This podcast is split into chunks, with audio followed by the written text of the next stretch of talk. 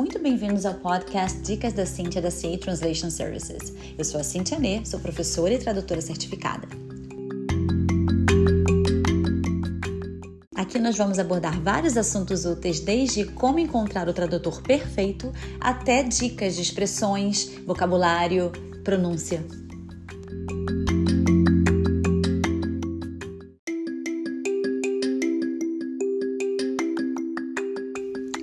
Oi, pessoal! Mais um episódio, mas dessa vez com pronúncia. Vamos praticar um pouquinho dos verbos regulares em inglês. Ai, Cid, o que é verbo regular? O que é verbo irregular? Pelo amor de Deus, para com isso, odeio o verbo. Não, não é assim não. É bem legal. Bom, primeiro, eu quero fazer uma comparação com os verbos no passado, em inglês e em português. Porque, de novo, vou sempre conto casos de alunos porque os meus alunos reclamam muito, né, do inglês. Eu sempre falo para eles que o inglês é muito mais fácil que o português. Se você parar para analisar a gramática da língua portuguesa, meu Deus, é muito difícil, né? É, então, o inglês, se você for pensar, passado, conjugar um verbo no passado, todas as pessoas você vai conjugar da mesma forma.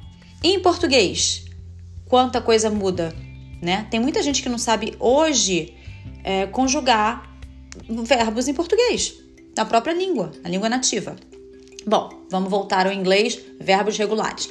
O, os verbos em, em, inglês, eles se dividem em regulares e irregulares. No passado, os verbos irregulares, eles mudam totalmente a forma deles e eles se transformam, na verdade, em outra palavra, né? Por exemplo, o verbo to go, né? Verbo go, você vai falar went no passado. O verbo see, você vai falar saw, right?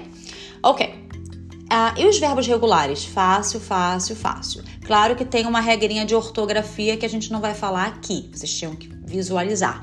É, mas basicamente a regra geral é colocar o ED no final deles. Mas tem aqueles verbos que terminam em Y, né? Tem aquela coisa ortográfica que a gente vai falar isso de repente em outro momento. Mas como que eu pronuncio esse ED no final dos verbos regulares é isso que eu quero falar com vocês hoje. Pois é.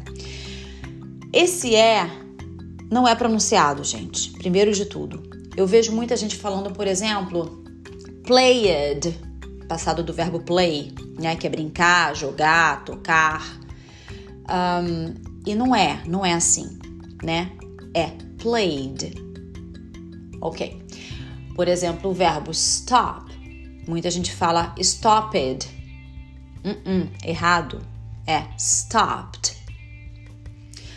Ah, o verbo, por exemplo, um, need é needed or needed. Eu vejo gente falando needed ou algo parecido. Por que, que eu falei stopped?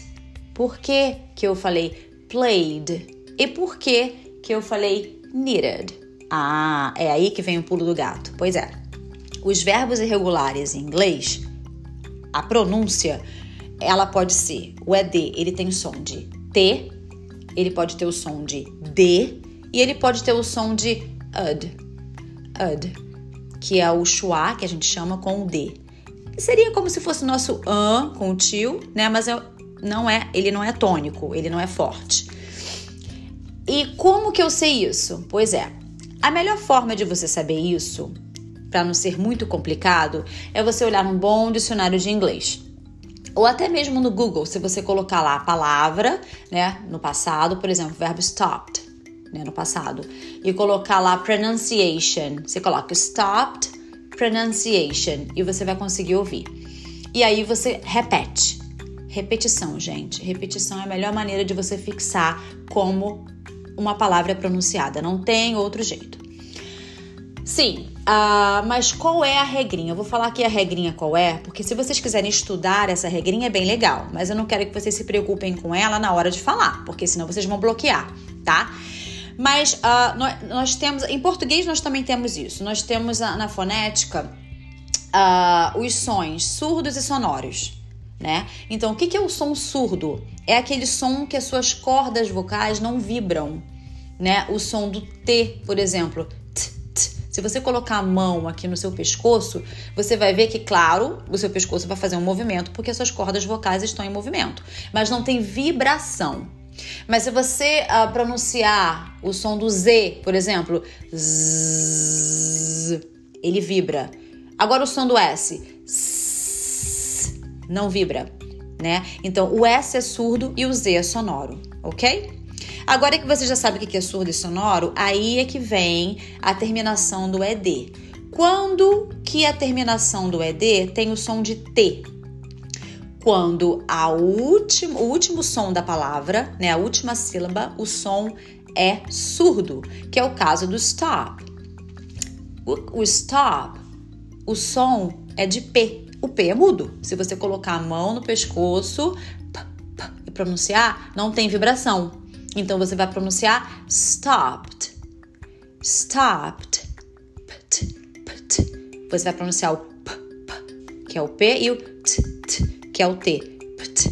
Alright? No final. Stopped. A mesma coisa com worked. Worked. A mesma coisa com wished. Wish, o verbo wish, desejar. O final sh é surdo. Wished. Som de T. E os sonoros quais são? Tem vários. Por exemplo, live. V, é o som de V, right? Então você vai pronunciar com D. Lived. Lived. Lembra que não vai pronunciar o som do E. O E aí vai ficar silent. Ele vai ficar silencioso. Ok? Uh, um outro verbo, enjoy, que é aproveitar, né? Enjoyed. Com som de D também não vai pronunciar o E. E temos por final o som do ud, ud, né? Que é um sonzinho parecido com o nosso an, como eu falei, só que ele não é tônico. E esse som vocês vão usar no final das palavras, dos verbos que terminem com T ou D. Porque veja bem, difícil seria, né? Se você quisesse pronunciar, por exemplo, o verbo want want. Termina em T, certo? O T é surdo, eu sei. Ah, por que, que você não pronuncia com T somente? Por que, que tem que botar esse A no meio? Vamos tentar, ó. Want. Esquisito, né? É por isso que esse somzinho de vogal no meio, ele tá ali, né? Para poder a pronúncia ficar ok. Então seria wanted. Wanted. Aí vem aquela outra regrinha que eu já falei antes, não sei se vocês lembram do internet que a gente fala internet, que a gente come esse T que está entre o N e uma vogal, mas eu vou deixar isso mais para frente, tá? Então vocês podem falar wanted ou então wanted. Mesmo caso do need, que eu já tinha falado antes, que é necessitar, precisar, né? Needed ou needed. Você pode fazer o flap do D também. Você pode falar needed ou needed.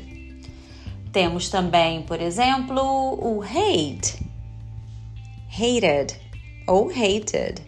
Você pode falar também. Fazer o flap ou não, né? Sabe que na América nós fazemos o flap de quase todos os T's e D's aí no meio de vogais. É muito difícil você ouvir um americano falar, pronunciar o T como t, t no meio de duas vogais. Eles sempre vão fazer o r, r, né? Um, o som do flapping, que a gente chama no estudo de fonética. Então, vou deixar para vocês um dever de casa. Eu quero que vocês procurem verbos regulares em inglês que terminem com esses sons que eu acabei de falar e tentem praticar.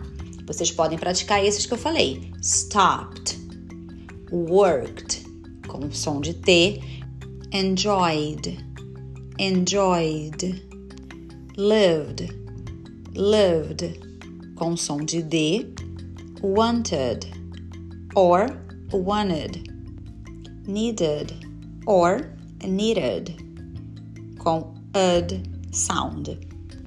Bom, pessoal, essas foram as dicas de pronunciation de hoje e até a próxima com muito mais.